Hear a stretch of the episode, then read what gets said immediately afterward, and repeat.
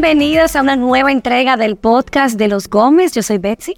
Yo soy Moisés y estamos más que felices de poder eh, compartir una vez más de esta serie que busca, sin duda alguna, ver cómo ese conocimiento de Dios transforma nuestra manera de vivir. Y se llama Teología Práctica. Estamos aterrizando aquellas cosas acerca de Dios que realmente nos han ayudado a crecer en nuestra adoración a Dios, en nuestra manera de vivir. Y en los episodios pasados estuvimos introduciendo y explorando el por qué es importante eh, saber que todos somos teólogos, que solamente hay algunos que son buenos teólogos, malos, malos teólogos, dependiendo de cuánto sabemos de Dios y cuánto eso afecta a nuestras vidas. Pero en esta ocasión vamos a hablar de una verdad muy simple, muy simple, pero que si la creemos y vivimos de acuerdo a ella, puede transformar nuestras, mm. nuestras vidas. Sí, y, y, algo que bien tú mencionas es que de alguna manera todos tenemos un conocimiento de Dios. Eh, nosotros en uno de los episodios estuvimos hablando de que existe el mito de que muchas personas solo la palabra teología le tienen miedo, o sea, eh, se sienten intimidados por la palabra, mejor dicho, y que otros entienden que solamente mitos que solamente es para algunos, para un grupo de personas, pero hemos ido viendo, sobre todo en, en el marco de esta serie, que todos tenemos un conocimiento de Dios, sin embargo, todo creyente tiene un llamado de Dios y una invitación de Dios a conocerle profundamente, no quedarse en la superficie, no solamente quedarse en lo que escuchó de alguien, sino que todos tenemos la responsabilidad de profundizar en esto que Dios nos ha dado a través de su palabra y es la revelación de sí mismo, de su voluntad, de su plan y, de, y del propósito final con su creación. Y eso nos lleva a la verdad poderosa y simple de hoy, que es la verdad de que Dios no es como nosotros. Sí. Eso realmente puede parecer algo como que uno se lo sabe, pero cuando uno permite como que eso pueda permear en la manera como nosotros vivimos, cómo enfrentamos los problemas, cómo miramos al futuro, cómo miramos hacia adentro, cómo miramos hacia afuera, realmente es eh, algo increíble cómo nos cambia. Y es como tú dices, es simple, no simplista porque el hecho mismo de que nosotros digamos, Dios no es como nosotros, probablemente todo el que está viendo el podcast o escuchando el podcast está de acuerdo con eso, pero en la práctica, ¿cómo luce esa verdad? Esa verdad en la práctica no, no, no, no se refleja de la misma manera que lo que decimos. Cuando creemos que somos semidioses o que podemos tomar la, la, la responsabilidad de Dios o actuar como Dios o resolver como Dios o hacer nuestra voluntad por encima de Dios, pues entonces usted está pensando que puede llegar a ser igual a Dios, entre tantas cosas que vemos en la cotidianidad de la vida. Sí, hay un término que quizás a veces no podemos como entender a nivel práctico, pero es que Dios es un Dios trascendente. Entonces, ¿cómo nosotros pudiéramos definir eso? Y cómo entender el hecho de que Dios trasciende todo lo que existe, me puede traer esperanza como creyente. El concepto como tú muy bien dices, que es un concepto teológico de que Dios es trascendente, lo que afirma es que Dios no es igual a su creación, ¿ok? Dios existe fuera de su creación, antes de su creación, es diferente a su creación. Y déjame decirte, una de las grandes razones por la cual agnósticos, ateos y muchos incrédulos se están y se siguen rompiendo la cabeza es porque tratan de responder la existencia de Dios bajo el marco de la creación que existe. Y eh, tratando de buscar a Dios dentro del marco de la creación, sencillamente los va a llevar a errar porque Dios existe fuera de la creación. Entonces, ese concepto de trascendencia lo que, lo que informa es que nosotros, eh, Dios existe fuera de su creación, Él no depende de su creación, Él es diferente a todo lo que eh, existe y, es, y ha sido creado y Él sustenta esa creación. Yo creo que como mujer, ya como para pensarlo de manera práctica, me parece que es tan vital que nosotros entendamos que cuando estamos en Cristo, adoptados en la familia de Dios, Dios es nuestro Padre, ahora nosotros podemos saber que Dios está por encima de todo lo que hay.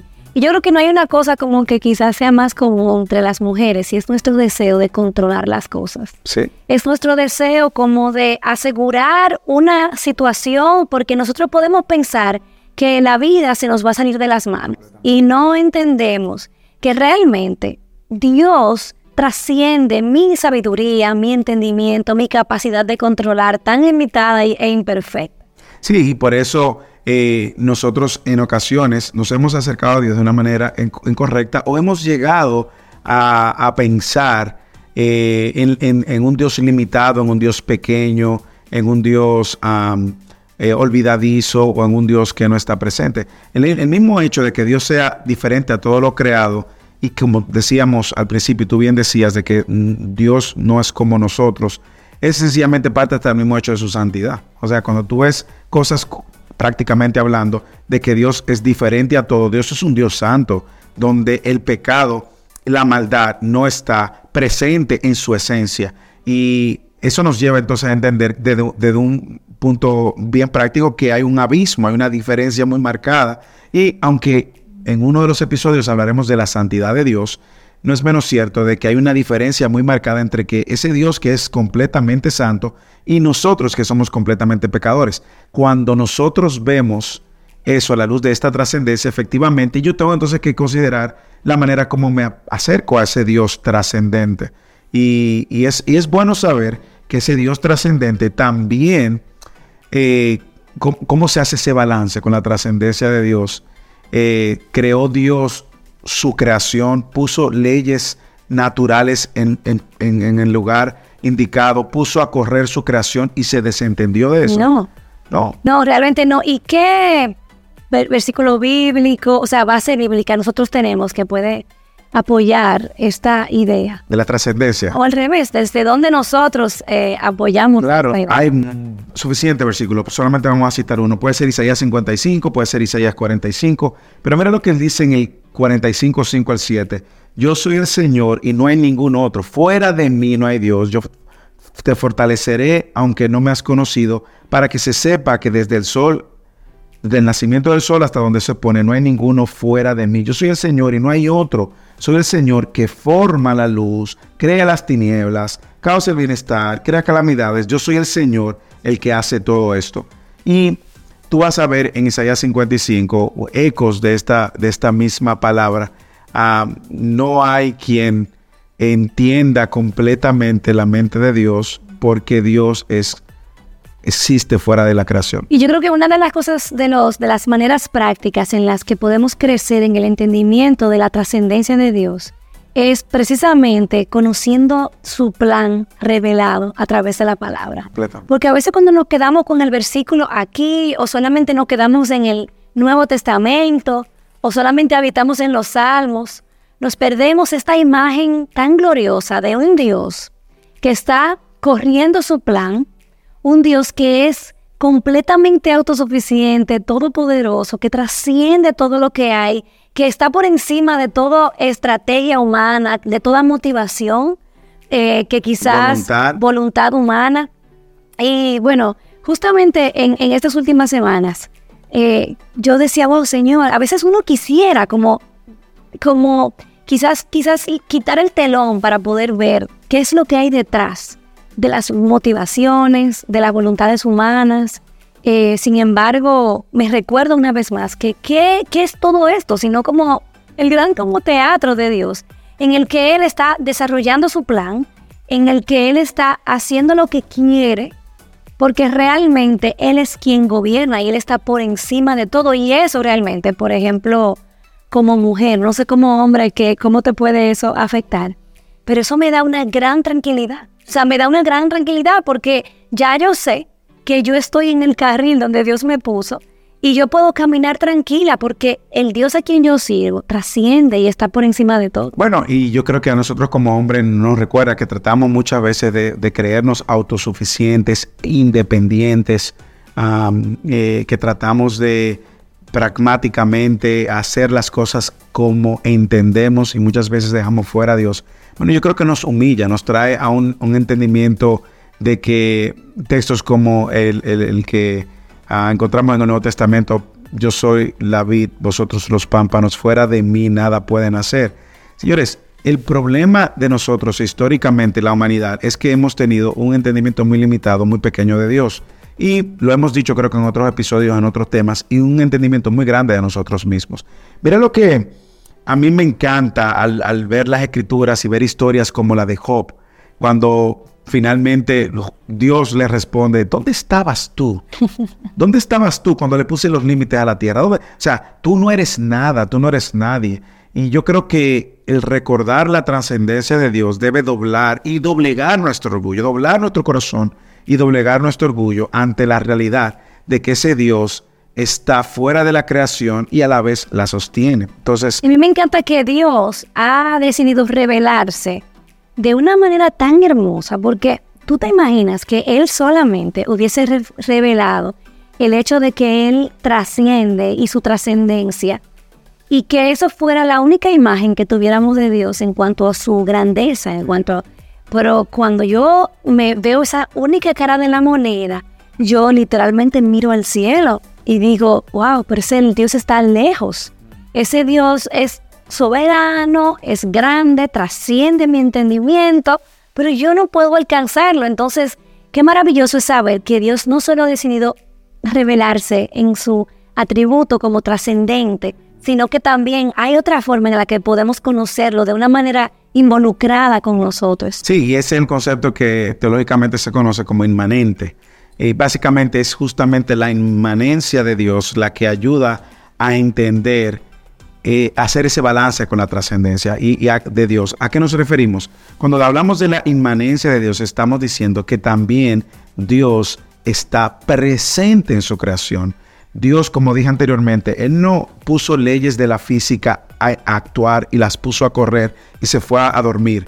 Dios ha estado presente, Dios está involucrado, sosteniendo su creación. Y no solamente eso, no solamente desde una perspectiva se puede decir creación Dios, creados Dios. Es desde la perspectiva humana, relacional también. Cuando nosotros vemos, por ejemplo, en Hebreos capítulo 1, versículo del 1 al 4, Dios habiendo hablado muchas veces, empecemos por ahí, lo cual Dios ha estado presente, revelándose a su pueblo, a la humanidad, dando, dándose a conocer, y de muchas maneras en otros tiempos a los padres por los profetas, en estos postreros días nos ha hablado por el Hijo a quien constituyó heredero de todo, a quien, por quien asimismo hizo el universo, el cual siendo el resplandor de su gloria y la imagen misma de su sustancia, y aquí está, quien sustenta todas las cosas con la palabra de su poder, habiendo efectuado la purificación de nuestros pecados por medio de sí mismo, se sentó a la diestra de la majestad en las alturas. Usted hace un, se puede decir, un, ¿cuál sería la palabra? se disfrute este texto, desempaque este texto y usted va a ver ambas cosas en una sola verdad. Dios es el creador, pero Dios está presente. Dios es el creador, pero Dios ha estado hablando. Desde el principio de su creación, Dios ha estado presente en su creación, con, sus con su creación y con la parte más, se puede decir, más importante de toda su creación, que es la humanidad, hablándoles, dándoles, empoderándoles, dándoles su, voluntad, diciendo, no comerán del árbol del bien y el mal, pero pueden tomar de los demás, ¿verdad? Y, y sucesivamente. Y me encanta que eso nos recuerda entonces que ese Dios que trasciende su creación también está pendiente, también está pendiente de mí. Pero cuando yo te escucho hablar realmente, lo único como que... Em, traigo a mi mente es el hecho de cómo hoy nosotros aquí podemos disfrutar de esos atributos de Dios y, gozarnos en ellos únicamente por la obra de Cristo en nuestro sí. Y la obra de porque Yo me puse a pensar cuando tú estabas hablando de cosas tan gigantescas al mismo tiempo que se sienten tan cercanas. Yo decía, wow, tú te imaginas que esa trascendencia, esa grandeza y esa cercanía fueran una manifestación de su ira. Sí. Lo cual lo es para aquellos que no se encuentran en Cristo. Mira si lo que tú dices tiene un sentido tan práctico y quiero remontarme a tus primeras, a, las primeras palabras que dijiste cuando iniciamos e, este episodio. Una idea, una verdad tan sencilla, pero muchas veces tan poco entendida y aplicada. ¿Por qué? Porque es cierto, Dios no es como nosotros y eso lo vamos a ir viendo cuando avancemos en esta serie con otros eh, atributos de Dios mismo y, otras, y otros temas. Pero cuando nosotros no entendemos esa, esa correlación entre, como tú decías, dos lados de la moneda, la trascendencia de Dios, solo quedarnos ahí nos hace creernos que Dios está lejos de mí, que Dios no está interesado en mí, que Dios no está pendiente de mí, que Dios incluso no, no, no puede ni siquiera atender mis oraciones porque Él está muy, muy ocupado, Él está muy distante. Sin embargo, es una manera incompleta de ver a Dios y lo que Dios mismo ha revelado de sí mismo. El otro lado de la moneda es que Dios está cerca y esa cercanía nace justamente del corazón y el plan predeterminado en la eternidad de que Dios se iba a acercar con el hombre por medio de la obra de Cristo. Y ahí yo creo que cuando entramos en esa gracia y vemos esto diariamente en la práctica, Betsy, eso trae tanto consuelo y tanta esperanza, el saber que ese Dios está pendiente de mí, se acercó, el mayor sacrificio se hizo para acercarse a un hombre pecador que merecía condenación. Hace unos días yo estaba eh, leyendo en los Salmos y hubo un momento en que yo me detuve porque yo pude, eh, como mi corazón fue capturado por la grandeza y la trascendencia de Dios y al mismo tiempo su cercanía, cuando el salmista dice, alzaré mis ojos a los montes. ¿De dónde vendrá mi socorro? Dice, mi socorro viene del Señor. Entonces, ¿Qué hizo? ¿qué hizo los cielos y la tierra? O sea, imagínate cuán personal y al mismo tiempo lejano de nosotros son esas dos realidades. O sea, ¿quién es mi refugio? ¿Quién es mi socorro? ¿Quién es mi ayuda? Es precisamente el creador de todo lo que existe. Dime si eso, dime si, si eh, eh, eh, contemplar esa verdad, creerla por la fe, no llena nuestros corazones de alabanza. Y, de humildad también. Nos humilla completamente. De humildad también porque nos recuerda que primero ese Dios es el único capaz de atender aquellas necesidades, todas las necesidades que tenemos, pero aquella de la cual el hombre no tiene capacidad por sí mismo de resolver. Eh, nos ayuda también a ver que ese Dios es, es un Dios cercano. ¿A quién vamos a correr? Eh, eh, lo, que decías tú en el texto del salmista.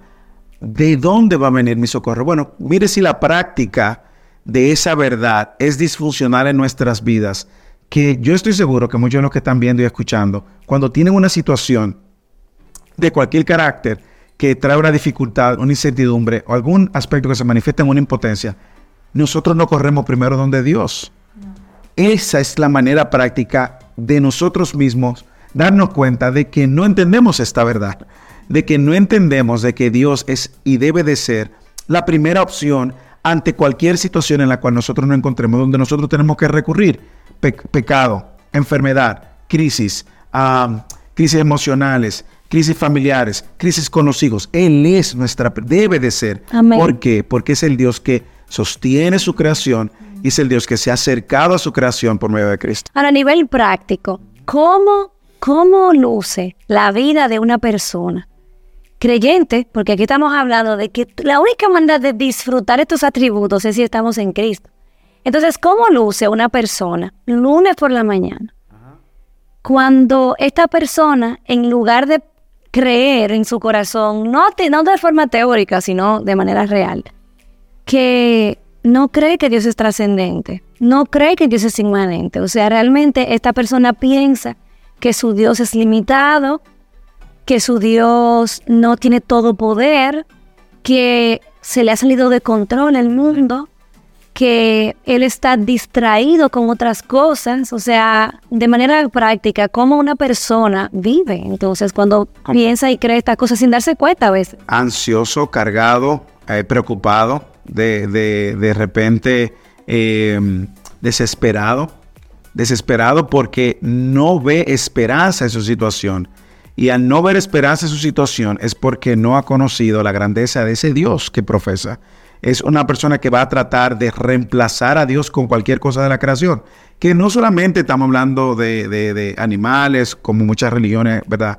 desviándose hacen, tratando de buscar una respuesta a Dios con la creación, sino que quizá con una persona, o sea, tratan de buscar su esperanza en una persona, en un gobierno, un candidato político, en, un esposo, en una esposa, y no en el pastor, y no consideran la grandeza de este Dios Es como que nosotros en la práctica dijéramos, Dios no sabe lo que a mí me está pasando. Yo tengo que resolver esto porque Dios no va a resolver. Y eso te genera una serie de ansiedades y preocupaciones. Me hace tanto sentido al conocer estas dos verdades porque continuamente Dios nos invita a venir donde Él. Venir a mí, todo el que está trabajado y cansado. Yo te voy a hacer descansar. Dice el Señor, por nada estés ansioso, afanado. Antes bien, con toda oración y súplica, en oración, traer esa ansiedad delante del Señor. Y dice, y el Señor de toda paz, el Señor dará paz y, transformará nuestra manera de ver eso, nuestra mente y nuestro corazón, guardará tu mente y tu corazón. Yo creo que nuestra vida cambia, o sea, fuéramos diferentes si nosotros realmente creyéramos que Dios es trascendente, que Él trasciende toda voluntad humana, toda eh, quizás mala motivación en contra de nosotros, que Dios está por encima de su creación, no se alarma, no se sorprende, nada lo sorprende a Él y al mismo tiempo Él es quien nos sustenta, sustenta todo lo que existe, sustenta todo lo que hay. ¿Cómo luce la vida de un matrimonio o de un creyente cuando cree que realmente el Dios en el que cree es trascendente y es inmanente? Yo creo que eh, todo lo que se opone a lo que mencionamos anteriormente, entiende que esa persona, su creación, Dios no depende de nosotros, pero nosotros sí dependemos de Él. Nosotros no vamos a ser felices o más felices a Dios. Nosotros no vamos a añadirle a Dios nada, ni gloria le podemos añadir a Dios. La gloria de Él está perfecta y completa en esa triunidad. Sin embargo, es una persona que va a recorrer, va, a correr donde Dios como su primera opción. Es una persona que va a enfrentar los problemas pero como aquel que tiene un Dios que lo sostiene. Es una persona que va a descansar. Es una persona que va a levantar sus oraciones delante de Dios. En un matrimonio es una persona que se va a someter entonces al Dios que ha establecido el diseño para su creación y para la manera de relacionarse con, con Él. Es una persona que busca cada día agradar y hacer la voluntad de Dios. Es una persona que se esfuerza en conocer todo lo que Dios ha dicho acerca de Él todo lo que Dios ha dicho acerca del hombre y decide vivir a la luz de esa verdad y de ese estándar. Es una persona que va a perseguir la obediencia y es una persona que va a perseguir con sus acciones, con sus palabras, en su matrimonio vivir para la gloria de Dios. Entonces, al fin y al cabo, esta idea que parece simple, y decía, pero no simplista, tiene una repercusión en nuestro día a día. Y yo le puedo recordar a mi alma, Dios no es como yo, yo no soy como Dios, yo no tengo que estar eh, quizás esforzándome por ser quien trasciende, por ser quien controla, yo no tengo que esforzarme por sustentar todo lo que está alrededor de mí. Al, al, final de esta calle. Eh, o de controlar todo lo que está alrededor de mí. exactamente, perdón. Eh, al final, esta calle lo que hace es que me lleva a un destino en el que yo puedo descansar. Así es. Y yo creo que y puede ser una manera práctica de nosotros y usted continuar esta discusión en su casa.